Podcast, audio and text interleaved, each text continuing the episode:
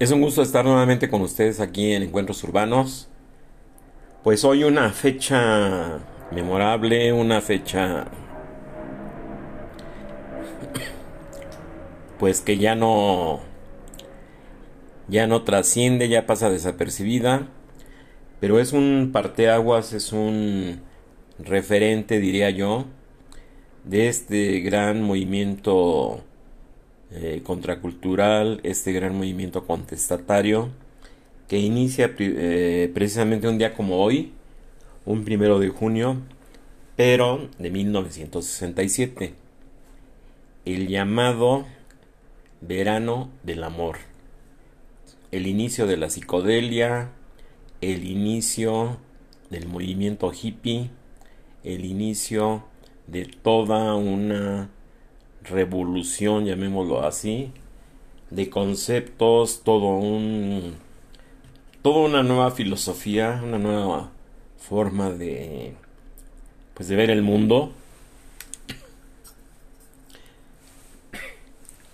Pero sobre todo una circunstancia muy importante, que se crea una conciencia a nivel mundial nacen muchos movimientos, eh, llamémoslo así, derivados de este, de este momento histórico, de este momento relevante.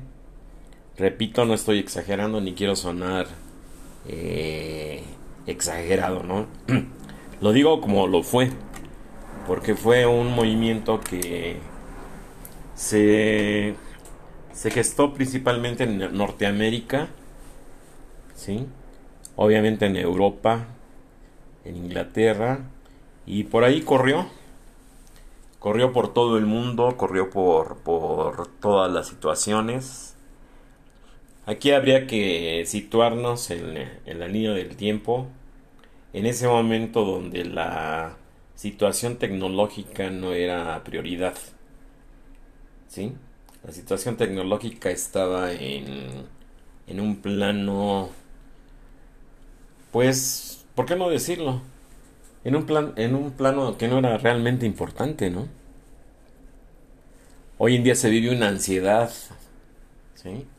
Para ver cómo va a ser el iPhone 15, para ver qué va a lanzar Elon Musk, para ver qué va a vender este, el señor este Jeff Bezos, para ver a ver qué nueva ocurrencia se le ocurre, valga la redundancia, ¿sí? A ver qué ocurrencia o qué situación eh, lanza al mercado este señor Bill Gates, este señor Zuckerberg, todos esos nuevos gurús sociales que de alguna forma, más que con hechos, de alguna forma, con, con muchísima, pero muchísima propaganda, han han puesto dentro de las prioridades eh, sociales, ¿sí?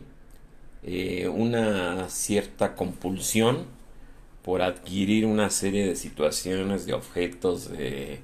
Digo, no, no, no voy a mencionar un particular, pero son referentes actuales, ¿no? Ya no importa la filosofía, ya no importa la educación, ya no importa la creatividad artística, se hacen remakes, se hacen copias, eh, todo lo que decía Byung-Chul Han, ¿no? O el mismo Sigmund Bauman, ¿sí? hay arte Shensai, hay arquitectura Shensai, literatura, perdón, todo es factible de ser copiado, todo es factible de ser imitado, ¿sí? Eh, los famosos clones, ¿sí?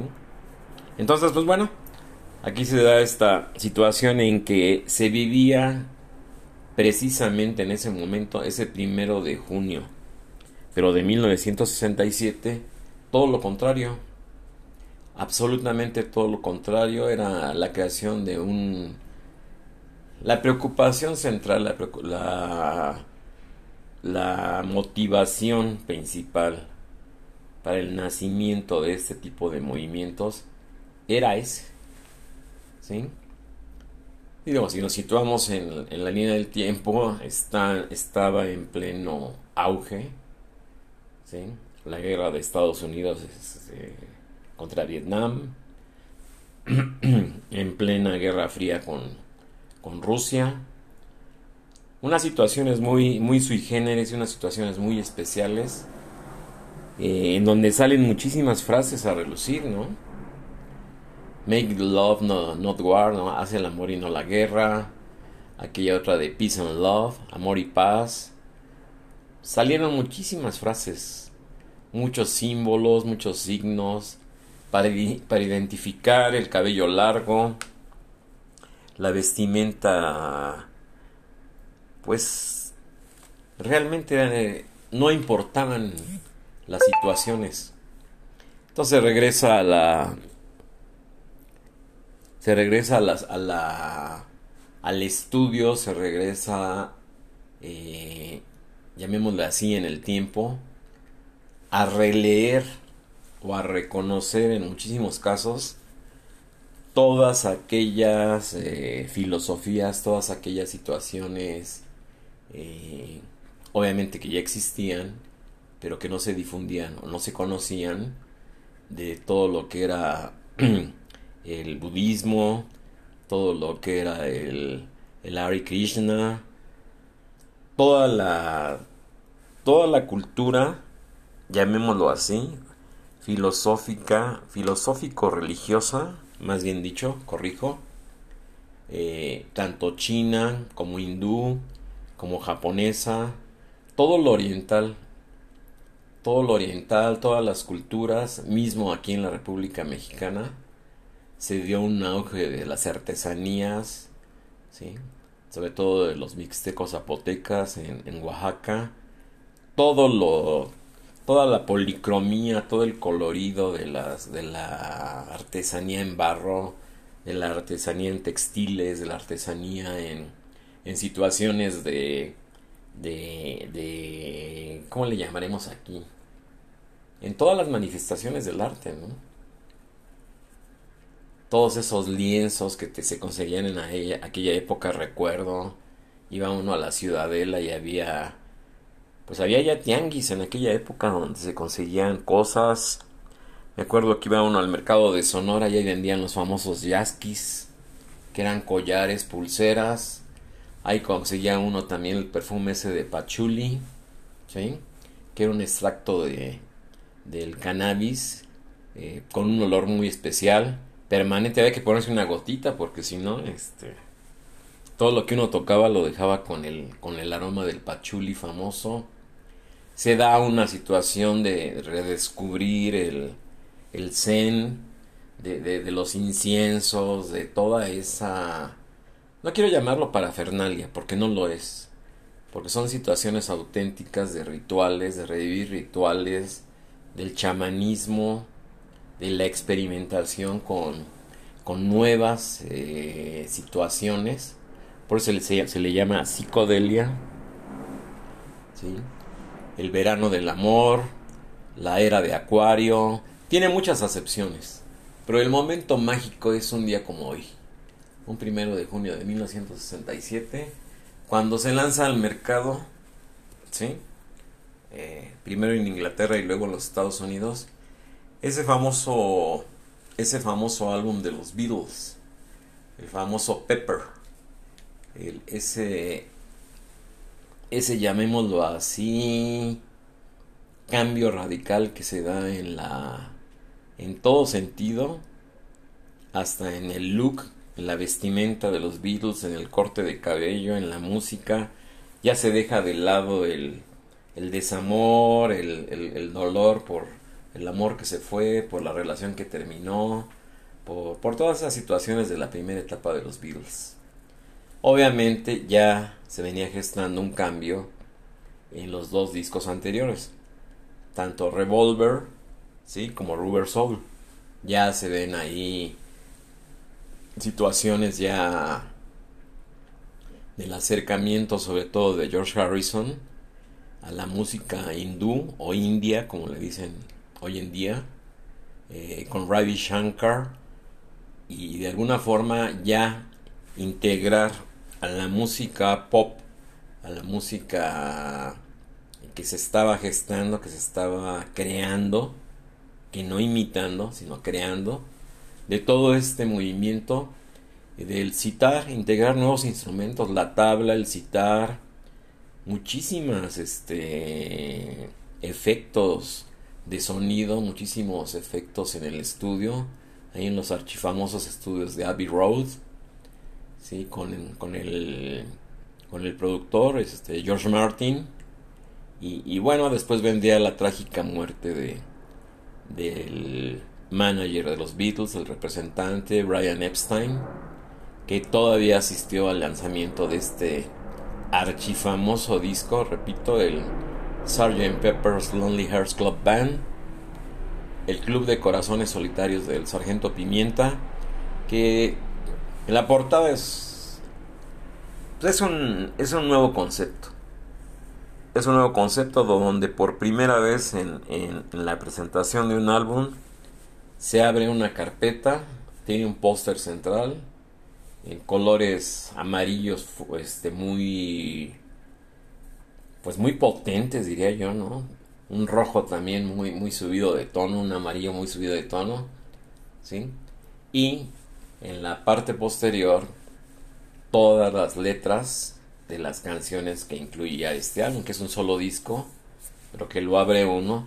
Y en la portada, la portada sí es genial, ¿no? La portada es eh, una, un collage ahí de personajes un collage de ahí de objetos, de situaciones, de donde se derivan muchas eh, leyendas urbanas, muchas situaciones ahí de, de que por qué tiene un personaje en la mano arriba de Paul McCartney, que por qué Paul McCartney está de, de ese lado, que por qué el tambor dice esto, y que si le pones un espejo al tambor, dice que ya había muerto Paul McCartney, que era un falso Paul.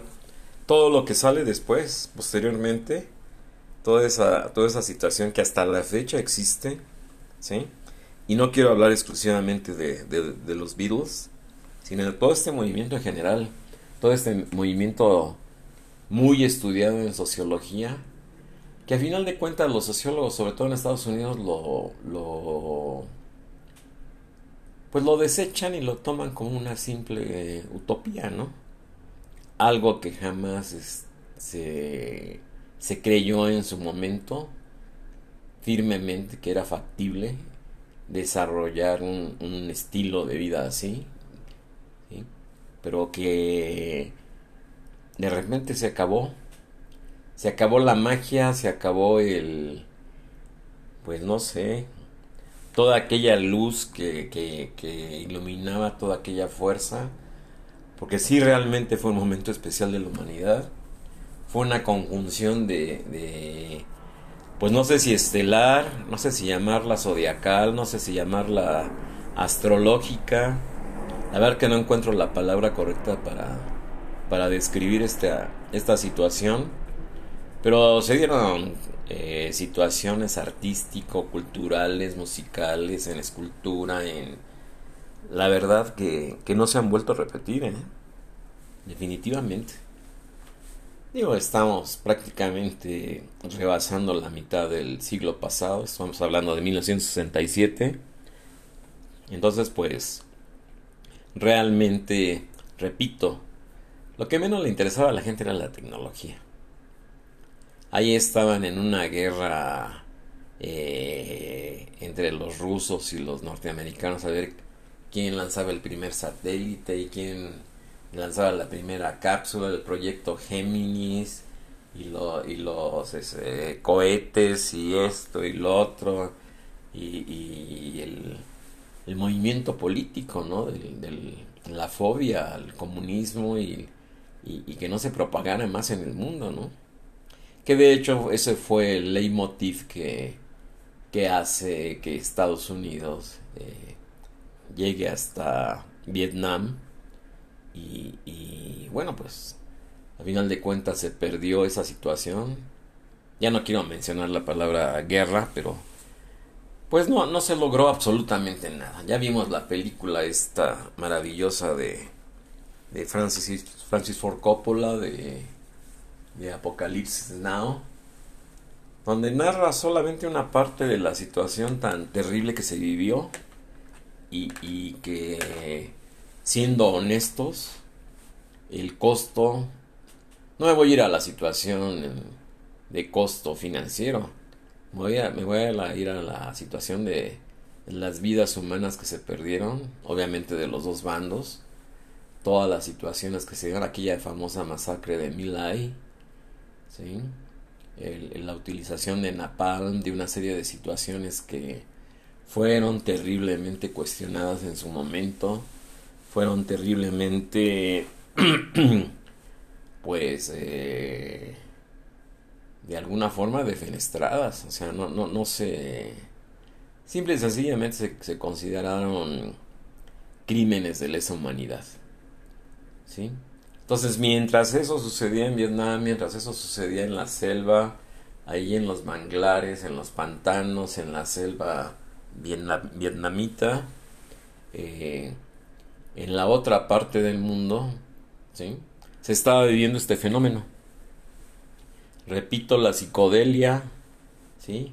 aquel gran investigador, aquel gran científico, aquel gran... Voy a hacer un especial, porque es un tema aparte, ¿eh? Eh, Timothy Leary, que empieza a experimentar con sustancias eh, nuevas, con sustancias, eh, llamémosla así, pues que es que no quiero mencionar la palabra, ¿no? Los efectos que producían ciertas sustancias en la química cerebral en la sinapsis de las, de, las, eh, de las neuronas en el cerebro. Y bueno, se, se, ya existía, ya se había creado el ácido lisérgico, ¿sí? Que comúnmente en esa época se, se, se llamó LSD. ¿sí? Entonces, más que nada, se vuelve a la situación de estar con la naturaleza, en pro de la naturaleza, regresar a lo natural, regresar a la... Se, se fomentó muchísimo en aquella época, recuerdo, la, la situación de, pues, de comer vegetales, de no comer carne, de hacer uno su, su propia su propia parcela, de sembrar uno su comida.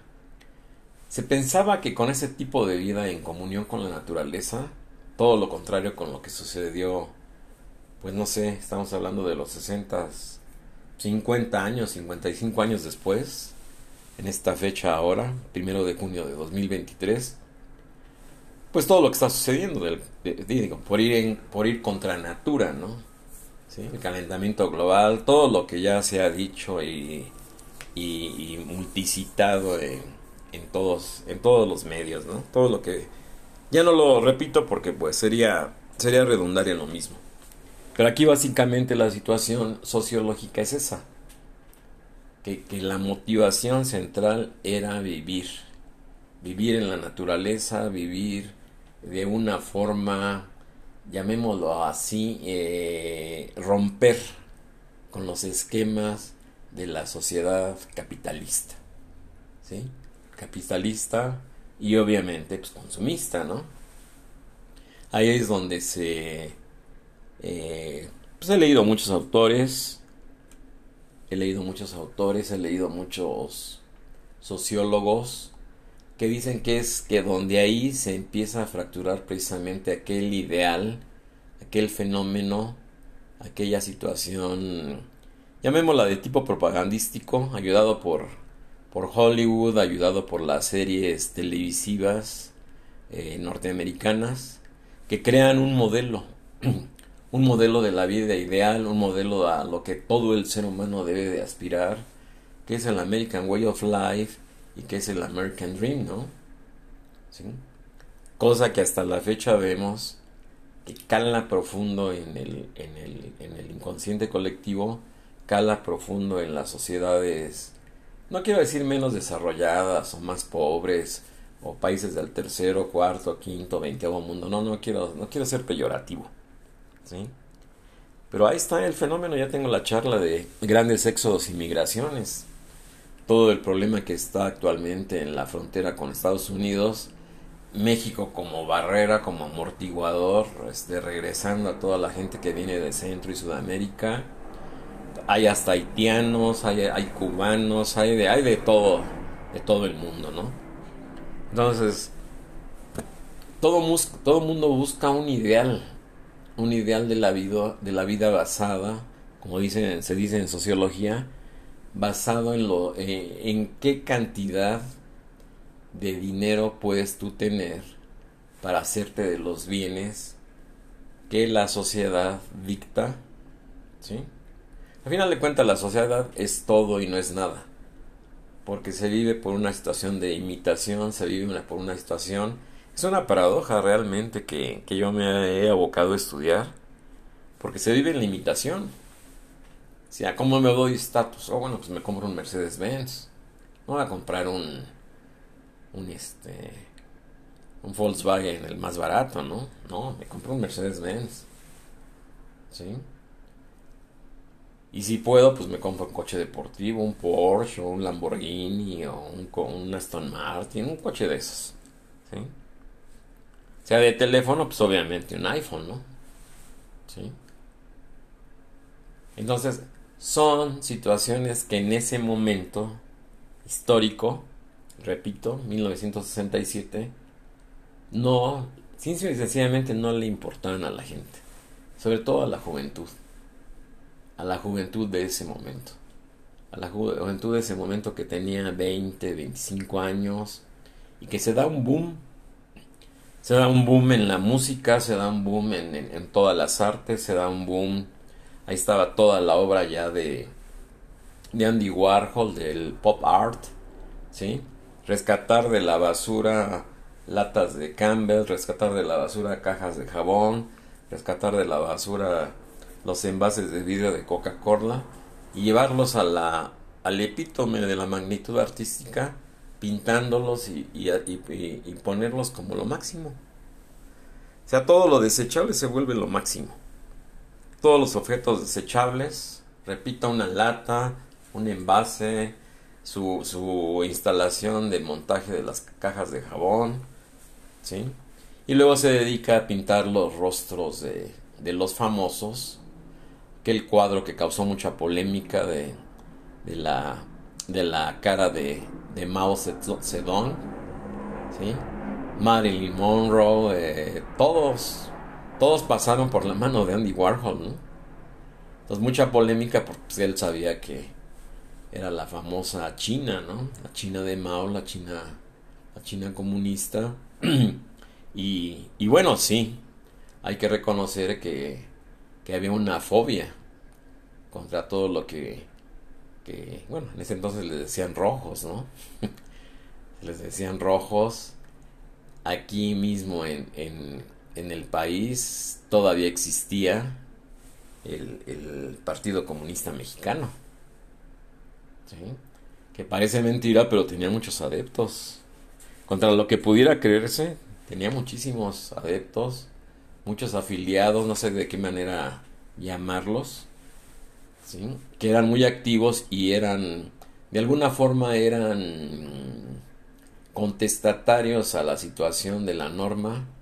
Y en México también se estaba dando ya, de alguna forma, el final del desarrollo estabilizador, de ese gran milagro mexicano, de ese gran boom que se da todavía en este año como presidente eh, el licenciado Gustavo Díaz Ordaz, para unos bien recordados, para otros mal recordados, ¿sí?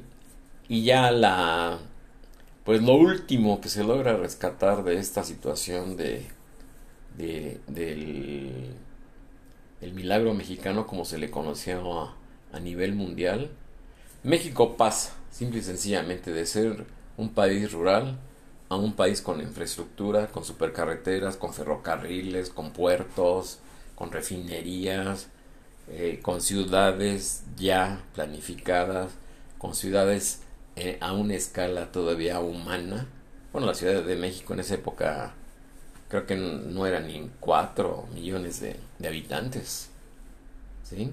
a la megalópolis que hoy es, que es, eh, que es hoy en día, corrijo, que es hoy en día, ya con toda el área conurbada del, del Estado de México, que el próximo domingo precisamente hay elecciones, el 4 de junio, próximo domingo hay elecciones en el Estado de México, y bueno, cálculos conservadores hablan de 18 millones, cálculos más realistas hablan de, de 20, y hay, hay quienes hablan hasta de 25 millones de, de personas en lo que es la Ciudad de México y toda el área conurbada, el Estado de México, el Estado de Puebla, obviamente Morelos y, Tlaxcala. Entonces, bueno, pues se perdió el límite. El crecimiento fue anárquico de la Ciudad de México, se perdió el, equilibrio y, y el punto de inflexión fue precisamente en 1975 ahí ya la, la, ciudad se perdió el control simple y sencillamente. Se perdió el control, se perdió la, la dimensión de una ciudad humana, de una ciudad, llamémosla así, segura, disfrutable, a, una escala más humana, a una escala más, eh, llamémosla, pues yo creo que es la palabra adecuada, ¿no? disfrutable, o sea, realmente disfrutaba uno, ¿sí? Con el número de habitantes que tenía la ciudad. La Ciudad de México se disfrutaba, eh, pero se disfrutaba en, en toda la extensión de la palabra. No se sufría o se padece, como dicen algunos estudiosos hoy en día, ¿no? Sobre todo por la inseguridad y otras situaciones, ¿no? Entonces, bueno, no me, no me salgo del tema. ¿Por qué menciono todo esto? Porque México tuvo su, su, verano del amor también, México tuvo su, su movimiento hippie, su movimiento contestatario, su movimiento eh, de la onda mexicana, de los grupos, su boom, su boom que hubo de grupos de rock, de pop, ¿sí?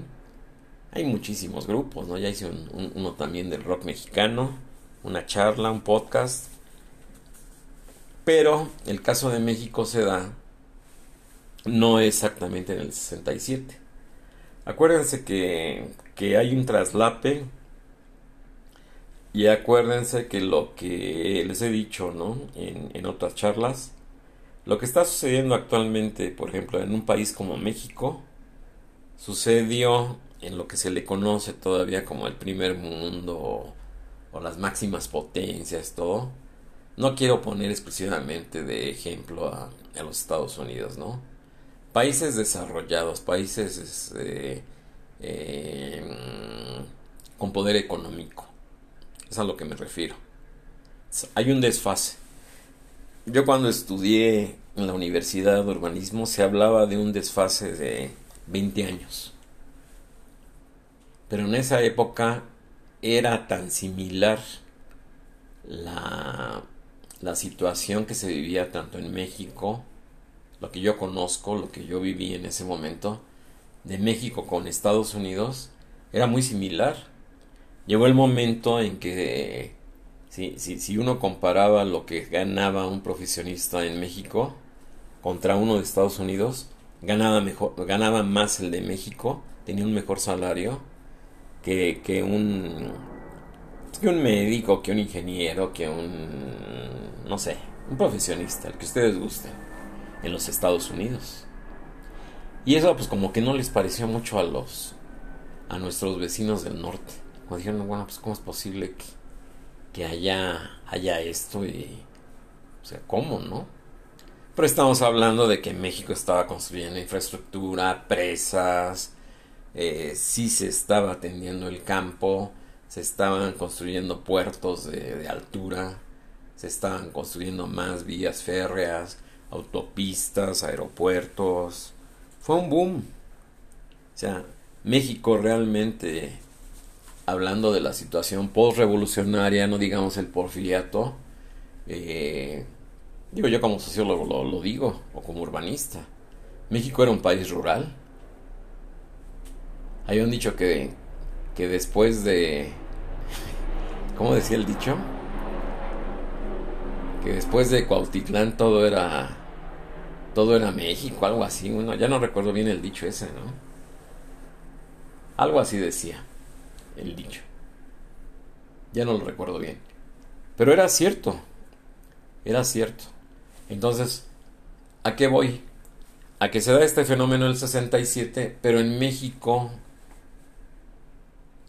llega impulsado por la Olimpiada de México 68, impulsado por el Mundial de Fútbol de México 70, llega un, llamémosle así, como que un latigazo de todo este movimiento que pega con durísimo, así como se dice coloquialmente, pega con todo a, partir de 1969-70, que ya empiezan a llegar artistas, ¿sí?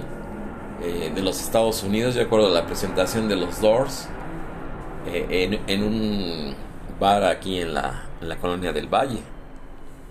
¿sí? Eh, Jim Morrison y los Doors eran muy amigos del hijo de del presidente Díaz Ordaz, de Alfredo Díaz Ordaz. Alfredito, como le decía su papá. Entonces hay fotos de Jim Morrison en, en Teotihuacán, hay fotos de en cantinas, en bares, en muchos lugares. Él los trajo y los llevó a pasear a Xochimilco, a conocer México, a turistear. Pero ya se estaba dando, antes no. Entonces viene el problema del 68, viene el problema del 71, viene el problema de todos. Entonces se prohíbe así de tajo. Y bueno, desde antes. Y no es porque esté yo brincándome de, de un año para otro, no. ¿A qué me refiero? Que en 1965 y 1966 ya estaba contratado un, eh, una gira de los Bills en México, cuando estuvieron en la gira por los Estados Unidos también. Ellos, ellos llegaron en el 64 que empieza la British Invasion entonces viene 64 a América, 65 y el último concierto es en el Candlestick Park en, en Los Ángeles, en California, en 1966. Es cuando ya se despiden de las giras, de las giras mundiales. Entonces ahí estaba incluido México. Pero el regente de hierro, Ernesto Peruchurto, ¿sí? junto con el presidente de Azorda, dicen no, eso no puede suceder ya se había pensado en la Plaza de Toros México, ya se había pensado en el, eh, Estadio Olímpico de Seúl, ya, ya se habían hecho varias propuestas. Yo, me, yo recuerdo en, ya entrados los setentas que no dejaron llegar a, a Queen y no, de, dejaron llegar a la Ciudad de México a Santana, a Carlos Santana. Me acuerdo que fui con mis hermanos y unos amigos a ver a Carlos Santana en Puebla. En el estadio de, de, Puebla, un estadio en Puebla. Ahí lo fuimos a ver. A Carlos Santana. No lo, no lo dejaron llegar a la Ciudad de México. Entonces, bueno, ya viene esta situación. Pero retomando la situación, valga la redundancia, de este maravilloso momento del, del, del Flower Power, del hace el amor y no la guerra, del peace and love, de, toda esa situación, de decorar coches, de ponerles flores, de poner el símbolo de amor y paz, de toda esa situación que se da y, y, bueno, de las comunas, de las situaciones donde pues todos se veían como hermanos, ¿no? Compartías la comida, compartías esto, lo otro, se formaron ahí comunas, se formaron ahí células varios estados de la Unión Americana que de alguna forma funcionaban. De alguna forma funcionaban. Ahí están las fotos de todos los hippies en el Whisky a Gogo, allá en Los Ángeles, eh, San Francisco también, donde se da la conjunción mágica también. Hay una canción muy bonita de, eh, ¿cómo se llama este cantante? Se llama uh, Sunflowers in Your Hair. Flores en tu pelo se conoció aquí en México esa canción. Scott Mackenzie. Scott Mackenzie es una canción de la época. Luego el Festival de Monterrey, que la hace icónica Eric Bordon y, los Animals, y los animales, en, eh, la canción esta de Monterrey. ¿sí? Y, San Francisco Night, ¿sí? Noches de San Francisco. Hay una serie de melodías icónicas, maravillosas así, de, de pop, de rock clásico. Y bueno, viene un boom, repito, de películas, de arquitectura, de pintura, de música, de, ópera rock, de, todas esas situaciones donde todavía se alcanza a, lanzar el movimiento hasta 1970, 71. Yo creo que hasta el 73 llegó el efecto de este, de este gran movimiento contracultural, del, flower power, de los hippies, de la psicodelia, de toda esta situación de pues de vivir simple y sencillamente de otra forma. No como lo, lo marcaban los cánones, no como lo marcaban las situaciones, llamémoslas... Pues no, quiero, no, no quisiera yo llamarlas conservadoras o ultraconservadoras, ¿no? De alguna forma había la libertad. Recuerdo aquellos famosos videos que me tocaron ver ya después, en no en su momento, ya después en televisión, eh, por ejemplo, de esa gira de Grand Funk Railroad en, en Estados Unidos, ya en 1969-70, digo, con estadios llenos, digo, llenos las gradas y lleno el, el campo de fútbol, me imagino que de fútbol americano, ¿no? Unos conciertos, pero impresionantes. ¿sí? Digo, los de los Beatles no, porque los Beatles, como lo dijo en su momento John Lennon, se no tiene caso porque ni nosotros ni nos escuchan, se la pasan gritando, es un griterío, nos avientan cosas, nos avientan dulces, nos avientan encendedores, nos avientan mil cosas y este y pues ya no, porque debe hacer una gritería desmayadas y y no no no no, una, una situación que dices bueno pues a qué vine no y bueno, la tecnología ahí no permitía, tocaban ellos en un estrado ahí improvisado, con unos amplificadores normales. Así como que para cubrir un estadio, pues no funcionaba así el asunto, ¿no? Faltó como mucha logística, como mucha planeación. O, o la respuesta fue tan grande que no, no la lograron dimensionar en su momento. Sobre todo Brian Epstein, ¿no? Que y Sid Bernstein, que era el empresario que los, que los contrató en ese momento en la, en la primera gira del 64 en, en Estados Unidos, posterior al, al pues a la, bueno, no sé cómo mencionar esta palabra, al atentado, a la situación de la muerte de, del presidente Kennedy, ¿no? John F. Kennedy, en noviembre de 1963. Entonces, se da una, eh, llamémosle así, una fascinación por todo lo oriental, una fascinación por todo lo, lo que no se conocía de otras culturas, obviamente ancestrales, por todos los misterios de sustancias, por todos los olores, por esencias, por por telas, por textiles, por colorido, por artesanías, como se dice en inglés, arts and crafts, ¿no? Toda esa situación de manualidades que hacían los indígenas todavía, lo digo con mucho respeto, eh, sobre todo en México. Entonces llegaba uno a Acapulco y estaba lleno de hippies, llegaba uno a Oaxaca y estaba lleno de hippies, ¿no? Entonces, este, digo, ya el epítome era ahí con María Sabina, esta gran chamana, ¿no? Que hay muchas historias ahí, muchas leyendas urbanas, muchas historias ahí muy fantásticas, ¿no? Que decían que los mismísimos Rolling Stones vinieron a visitarla, que John Lennon también estuvo ahí con ella y muchísimas cosas. Yo me acuerdo que vendían playeras en esa época. 69, 70 con la imagen de, de María Sabina en blanco y negro. costaban 10 pesos o 15 pesos en aquella época. Me acuerdo haberlas visto. Se puso de moda la ropa, la ropa, pantalones, eh, camisas, chamarras eh, de manta. La ropa que usaban los indígenas mexicanos de manta.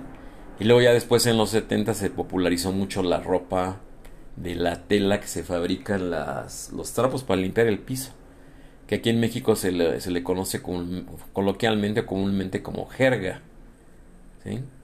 tiene un tejido grueso y todo. Entonces, con ese tipo de tela, digo, yo tuve compañeros que iban vestidos así a, a, la, a la UNAM, la Facultad de Arquitectura, y de guaraches, y con un morral de, de los... Eh, de lo traído de Oaxaca o de la Sierra de Guerrero o de la sierra de, los huicholes allá en Nayarit y todo eso. O sea, mucho folclor, mucho folclor, pero un folclor respetuoso. No era un folclor para, para ofender o para sobajar, sino un folclor que exaltaba las artes, el diseño, las cualidades de todo este mundo mágico, de la artesanía, del quehacer, de todos estos grupos de, de, indígenas que de alguna forma ellos viven en su mundo, ¿no? Yo creo que más, más que para bien que para mal, no se han querido integrar a la sociedad como tal. Y yo creo que no andan nada errados, ¿eh? Digo, yo lo digo con responsabilidad como urbanista y como sociólogo. Yo creo que no andan nada mal en no quererse integrar a algo que, algo que para ellos la vida que se lleva en las grandes macrópolis como la Ciudad de México, pues es totalmente contra natura, ¿no? Ya no hablemos de contaminación visual, ambiental, este, ruido, violencia, inseguridad, ya no hablemos de eso. Hablemos de un sistema de vida eh, que conlleva mucho estrés, que conlleva mucha... Todas las nuevas patologías que se están dando en las grandes ciudades, sobre todo las mentales, ¿sí? Eh, es exponencial lo que está pasando, por ejemplo, como con el, con el síntoma, los síndromes, ¿no? De Asperger, de, todas las situaciones de anorexia, bulimia, ansiedad, ataques de pánico, ¿sí? Generados por el estrés, generados por la, la, la la misma presión social que se da pues en las escuelas, en los trabajos, en las situaciones financieras, en la, en la misma familia, los rompimientos familiares que se dan por diferencias de ideología hasta política, de ideología hasta por lo que ustedes menos se imaginen. En este mismo momento se está dando ese fenómeno del rompimiento familiar. Así de fácil, ¿eh? simple y sencillamente. O sea, como que se perdió la armonía social, como que se perdió el equilibrio, como que se perdió... No quiero llamarlo hermandad, no quiero llamarlo de alguna forma... Eh, como por ahí alguien decía, ¿no? ¿Sí? Y que no suene a religioso, lo digo con mucho respeto, ¿no? Aquella frase de amar al prójimo, ¿no? y, de ver al vecino como hermano y de ver al ayudar al que no tiene y procurar a, al que le falta, ese tipo de cosas, ¿no? Que a mí me tocaron pues, en mi niñez y en mi juventud, ¿no? Años 50, 60, ¿no? ¿Qué es lo que sucede? Que, que ahora es todo lo contrario, ¿no? Se, ha, se han exacerbado el encono, el odio, eh, porque el vecino me echó la basura, porque el vecino me puso el coche, porque, porque puso un foco que no me deja dormir, porque el antro es el ruido toda la noche, porque lo que ustedes quieren y manden, ¿sí? Y no me salgo del tema. Es aquí donde le estoy dando valorización y por lo cual quiero reforzar un análisis que, que sería bueno hacerlo en un debate, ¿sí? Hacerlo en un debate con, con especialistas, ¿sí? Eh, en, este, tipo de, situaciones, que ahora ellos mismos se, llaman indigenistas y todo ese tipo de gente, ¿no? Yo creo que todas esas tribus que, vemos todavía en África, en la Amazonia, que viven con la naturaleza, no contra la naturaleza, de alguna forma la, la, renuencia, la negatividad a integrarse a la sociedad, llamémosla pues occidental, el estilo de vida, la forma de, ganarse la vida, de vivir, el estrés, las situaciones eh, eh, sociales, las actitudes también antisociales que se dan por la misma situación de encono, por la misma situación de diferencias. Hay un diferencial muy grande en el mundo, ¿no? No solamente en América, ni en todo el mundo en que la concentración de la riqueza está concentrada en unos cuantos, ¿sí? Y la mayoría, la mayoría de la población mundial tiene muy poco o nada. Entonces el mundo está colapsando de alguna forma por la injusta repartición de la riqueza y gente que, digo, bueno, ahorita en ese sexenio ya se aumentó el salario mínimo en México, ¿no? yo me acuerdo, yo me acuerdo que me daba risa porque platicaba con mis amigos, También arquitectos o abogados o lo que ustedes quieran, ¿no? Y, y me decían, ¿qué te parece Luis? Tenemos una Comisión Nacional del Salario Mínimo que en la época más fuerte del neoliberalismo en México anunciaban con bombo y platillo por ahí de los meses de noviembre, diciembre, que era es cuando se dan estos, se hace mucha laraca, se hace, se cacarea mucho ese asunto de que subió el salario mínimo. Y dices, bueno, pues subió, ¿no? Dices, bueno, pero pues ¿cuánto subió? No, 0.4%. Entonces dices, bueno, pues está de risa, ¿no? está de risa y está de, de veras de, de burla, ¿no?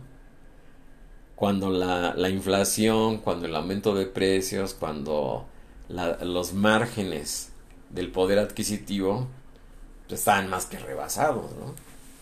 Entonces, ahora sí, en esta etapa, en este sexenio, se han dado aumentos sustanciales, pues del 15, del 20, del 25%, que de todas maneras no son suficientes, ¿eh? No son suficientes, pero pues bueno cuando menos ya, ya no están tan, tan, tan caricaturescos o tan, tan de humor negro, ¿no? La verdad es que parecen de humor negro, ¿no? Y él les preguntaba, oye, ¿y cuánto aumentó? El 0.4%. Y bueno, pues eso no es nada, ¿no? O sea, ni un 5%, ¿no?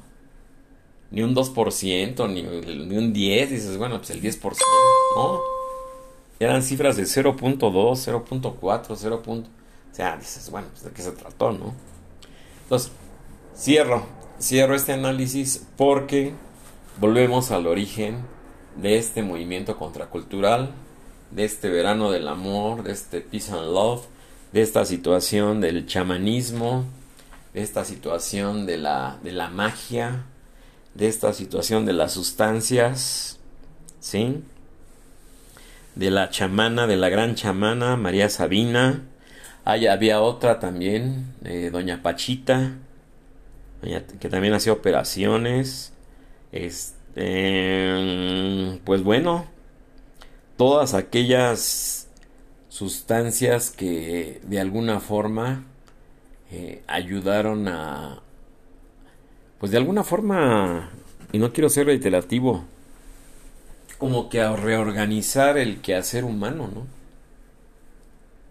De ahí el, valor que se le da a este señor Timothy Leary con aquella sustancia del ácido lisérgico que luego siguen la estación de los hongos, el peyote, el pachuli, toda la, toda la gama de, de llamémosla de herbolaria o de sustancias vegetales o de elementos vegetales que se han consumido sobre todo en México, en, las regiones, pues no lo quiero decir que suene peyorativamente, más olvidadas del país, como esta señora de, de, de, de Oaxaca, este, María Sabina, que fue traída por única vez en los años 70 a la Ciudad de México a una entrevista que ni le pagaron ni cinco centavos y murió en la pobreza. Así de, así de paradójico fue el asunto. Es conocida mundialmente esta señora, ¿eh? Hay libros en francés, hay libros en alemán de María Sabina. Hay su foto dio la vuelta al mundo, la foto, la archifamosa foto que todo el mundo conocimos, así como la del Che Guevara, la archifamosa foto del Che Guevara, de barba y con boina y todo. Así la de ella. Había camisetas, había calcomanías, había mil cosas. Entonces, bueno, aquí cuál es, cuál sería el corolario, cuál sería la situación. Pues que lo que yo he leído de los sociólogos, de los analistas, de los historiadores, todo, que este movimiento simple y sencillamente lo ven ellos como utópico, como una utopía, algo que no, que no, que nunca se pudo cristalizar, según ellos. Yo digo que sí, que, no contribuyó en nada, que, que pues que se tenía que trabajar para vivir, simple y sencillamente. ¿sí? Quizás el, lo que yo aquí haría como una observación muy pertinente, quizás el lugar donde nació este movimiento contracultural, ¿sí? que muchos lo dicen que es este eh, subterráneo y que se dio allí por allá en la oscuridad. No, hombre, estaba a plena luz del día. Yo me acuerdo la zona rosa de los sesentas, no la zona rosa de hoy, la zona rosa de los sesentas pues estaba llena de hippies. Paseo de la Reforma, de todo el mundo, alemanes, norteamericanos, de Centroamérica. Luego viene el movimiento de las peñas, del folclore latinoamericano, la trova cubana, todo lo que es el folclore latinoamericano, chileno, argentino, ya hice una charla también de, de todos estos grandes artistas, ¿sí? Eh, aquella canción que, que hasta fue cantada en inglés por Simon y Garfunkel, ¿no? Del Cóndor pasa, ¿sí? de Perú, de, de todos lados, o sea, no, no, no, no había no había ese nacionalismo exacerbado, o sea, todavía se, se veía la, la unión o se sentía, se percibía la unión en el ambiente, pues de que Latinoamérica era Latinoamérica y que formábamos parte de, de, de, de, este continente y de que venía alguien de África y era bien recibido y venía alguien de Europa y era bien recibido o de Australia, de donde ustedes gusten. Había ese sentimiento de hermandad de ver al semejante como hermano, de ver a, a, las situaciones básicas de la convivencia humana, con un gran valor moral, con un gran valor ético, con un gran valor... Eh, era más humano, era más humano. Yo creo que las megalópolis, yo creo que las economías, sobre todo el neoliberalismo, son deshumanizadoras llevan al ser humano a perder todo ese valor de lo que estoy hablando precisamente aquí. De la psicodelia, de la búsqueda de la hermandad, de compartir, de convivir, de la cercanía, del contacto eh, en persona, no el contacto vía, vía wifi o vía este, Zoom, ¿sí? Entonces no importaba si, si andabas en, en, shorts o en pantalón, sin camisa. Obviamente pues el cabello largo, la barba, todo eso, o sea, el aspecto era lo de menos. ¿Sí? O sea, se, rompían la... se rompieron, se creó conciencia, se caló profundo. Y hasta la fecha hay revivals de, de, Yo he visto gente que anda como en aquella época. ¿Sí? Digo, los del chonguito y los de las trencitas y los que se rapan y de eso, digo, es otra cosa, ¿no? Pero de, lo que yo conocí y todo eso, bueno, pues toda mi generación anduvimos de barba, bigote, cabello largo, digo, pues a, nosotros nos tocó todo eso. Pero había una gran diferencia, lo hacíamos por convicción. Yo creo que todos, en el caso personal, hablo por mí y no quiero, no quiero ponerme de ejemplo vivimos el momento, vivimos la magia de ese momento, estábamos convencidos de que que ese movimiento tenía un valor, estábamos convencidos de que sí la paz era necesaria, sí el amor era necesario, sí la convivencia debía de ser positiva, propositiva también. Y, y, bueno, pues ahí está el mundo actual, ¿no? Digo, para muestra un botón, Conflicto este de Rusia con Ucrania, situaciones financieras, este, no, no sé, un, mundo muy, muy, muy en convulsión, un mundo en, con todo exacerbado, ¿no? Los nacionalismos, los, los, eh, eh, pues ya no quiero mencionar las palabras, no quiero que me cierren en mi canal, ¿no? Racismo, clasismo, todos los sismos que se puedan ustedes imaginar y, y, bueno, eh, es un tema que da para mucho, Entonces, celebramos este primero de junio con el lanzamiento del icónico disco de los Beatles, Sgt. Pepper's Lonely Hearts Club Band, ¿sí? El, el, nacimiento del pop, el nacimiento de la psicodelia, el nacimiento de la era de Acuario, el Peace and Love, ¿sí? Por cierto, hoy es el aniversario del nacimiento de Marilyn Monroe, que nació en 1926. También recuerdo que es cumpleaños de Ronnie Wood, ese gran guitarrista estrella de los Rolling Stones.